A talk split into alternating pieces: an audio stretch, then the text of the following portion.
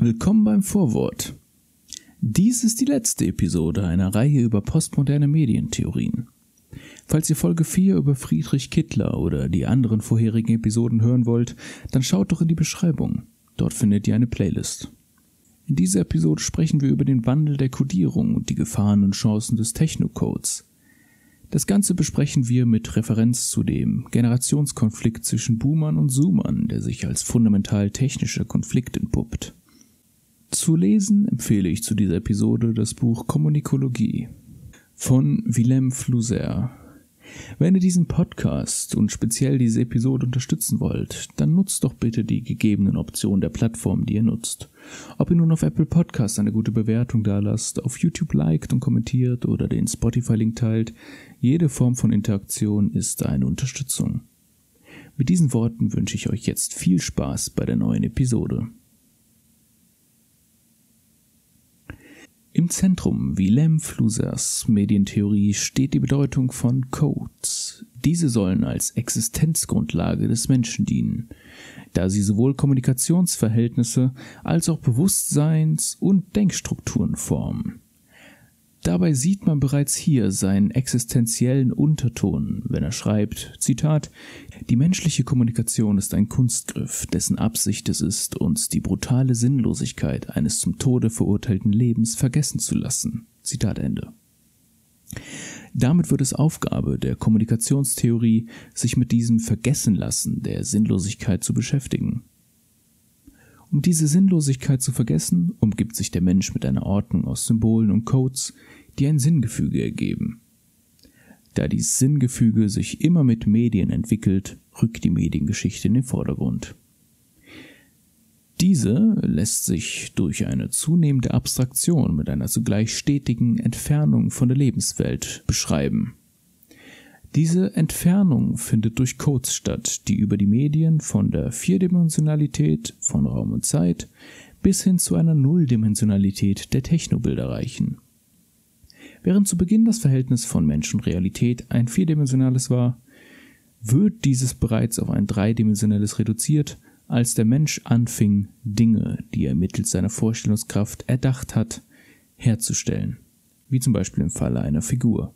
Der zweidimensionale Code war erreicht, als der Mensch sich in einem magischen bzw. mystischen Gesellschaftsverhältnis befand. Der Mensch steht im Dialog mit der Natur. Alles lebt. Durch eine szenische Beschreibung der Welt wird die Dreidimensionalität in eine zweidimensionale Fläche übertragen. Zu dieser Zeit war der Bildercode der dominante Code, im Rahmen dessen Raum und Zeit an einem Punkt synchronisiert wurden. Der Höhepunkt dieser Phase ist die Höhlenmalerei, welche die Imagination in den Mittelpunkt rückte. Mit der Schrift folgte der eindimensionale Code. Das Bild wird nun in Linien ausgedrückt. Fluser schreibt, Zitat, nicht mehr geheimnisvolle Stiere, sondern sechs Rinder. Die Fläche wurde aus der Welt abstrahiert und die Szene verwandelt sich in einen linearen Vorgang. Des Weiteren schreibt er, Zitat, die Geste des Schreibens gehorcht einer spezifischen Linearität. Dem abendländischen Programm entsprechend beginnt sie in der linken oberen Ecke vor, um auf die linke Seite zurückzukehren. Springt sie genau unter die bereits geschriebene Linie und fährt fort, auf diese Weise vorzurücken und zu springen, bis sie die rechte untere Ecke der Oberfläche erreicht hat. Es handelt sich dabei um eine offensichtlich akzidentielle Linearität, um ein Produkt der Zufälle der Geschichte. Gleichwohl ist es diese Struktur, die eine ganze Dimension unseres Seins innerhalb der Welt in eine Form bringt, in Klammern informiert. Zitat Ende.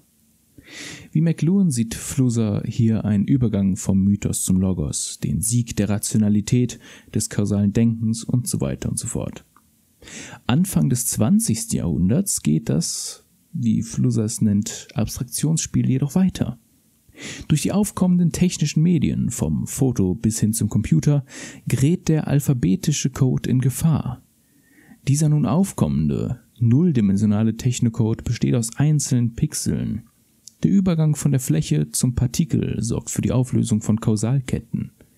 Die Technobilder unterscheiden sich radikal von den zweidimensionalen Bildern, da sie keine Abbilder der Realität sind, die von Menschen angefertigt werden. Sie finden nur über eine zwischengeschaltete Vermittlungsebene statt und sind von Programmen geschaffen. Im Zeitalter der Telematik, womit Fluser ein Zeitalter meint, in welchem Computer allseitig vernetzt sind und die entsprechende digitalisierte Kultur und Lebensform, die daraus resultiert, erleidet der Glaube an Vernunft, Wissenschaft, Fortschritt und Logik eine fundamentale Erschütterung. Die Codes, die uns ein Sinngefüge darboten, durch welche wir die Einsamkeit und Sinnlosigkeit des Seins vergessen konnten, lösen sich in Partikeln auf und die Linearität droht zu verschwinden. Diese Situation ist Gefahr und Chance zugleich. Auf der einen Seite weiß der Mensch noch nicht, wie der Technocode epistemologisch funktioniert und droht programmiert zu werden. Auf der anderen Seite bietet der Technocode vollkommen neue Möglichkeiten, sich selbst zu verwirklichen. Aus diesem Grund hängt die telematische Gesellschaft für Fluser mit dem Übergang vom Subjekt zum Projekt zusammen. Dazu schreibt er Zitat Wir sind nicht mehr Subjekte einer gegebenen objektiven Welt, sondern Projekte von alternativen Welten. Aus der unterwürfigen, subjektiven Stellung haben wir uns ins Projizieren aufgerichtet. Wir werden erwachsen. Wir wissen, dass wir träumen. Zitat Ende. Das Kernproblem der Gegenwart liegt nun darin, dass wir auf der einen Seite durch die digitalen Computercodes eine neue Bewusstseinsebene entwickeln, aufgrund welcher wir dazu in der Lage sind, die Realität zu kalkulieren und komputieren, also in Zahlen zu zerlegen und in Flächentönen und Farben zu rekonstruieren, woraus neue Erkenntnis, Erlebnis und Verhaltensmodelle entstehen. Auf der anderen Seite haben viele das Potenzial des kalkulatorischen Denkens noch nicht erkannt und hängen weiter am linearen Denken fest. Manche, und damit meine ich mich, würden hier von dem Konflikt zwischen Zoomern und Boomern sprechen.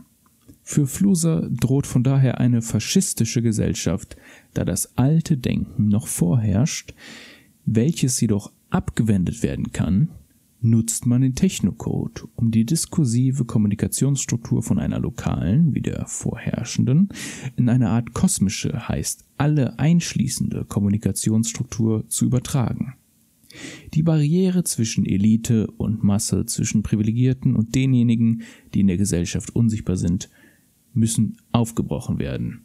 Und der Code der Experten muss demokratisiert werden. Die Demokratisierung ist hier im Sinne einer Zugriffsfähigkeit aller ohne Barrieren gemeint. Man könnte auch von Dezentralisierung und flachen Hierarchien sprechen. Man könnte. Es ist nicht einfach eine technische Veränderung, sondern eine erkenntnistheoretische, politische und ideologische. Um hier Berardi zu paraphrasieren, es hilft nicht zu versuchen, Chaos zu bekämpfen. Jeder Kampf füttert Chaos. Es gilt sich in das Chaos zu begeben und vor dort aus Strukturen zu erkennen und zu errichten. Wenn man hier kein Potenzial sieht in der Theorie Flussers, dann weiß ich für unser Jahrhundert auch nicht weiter.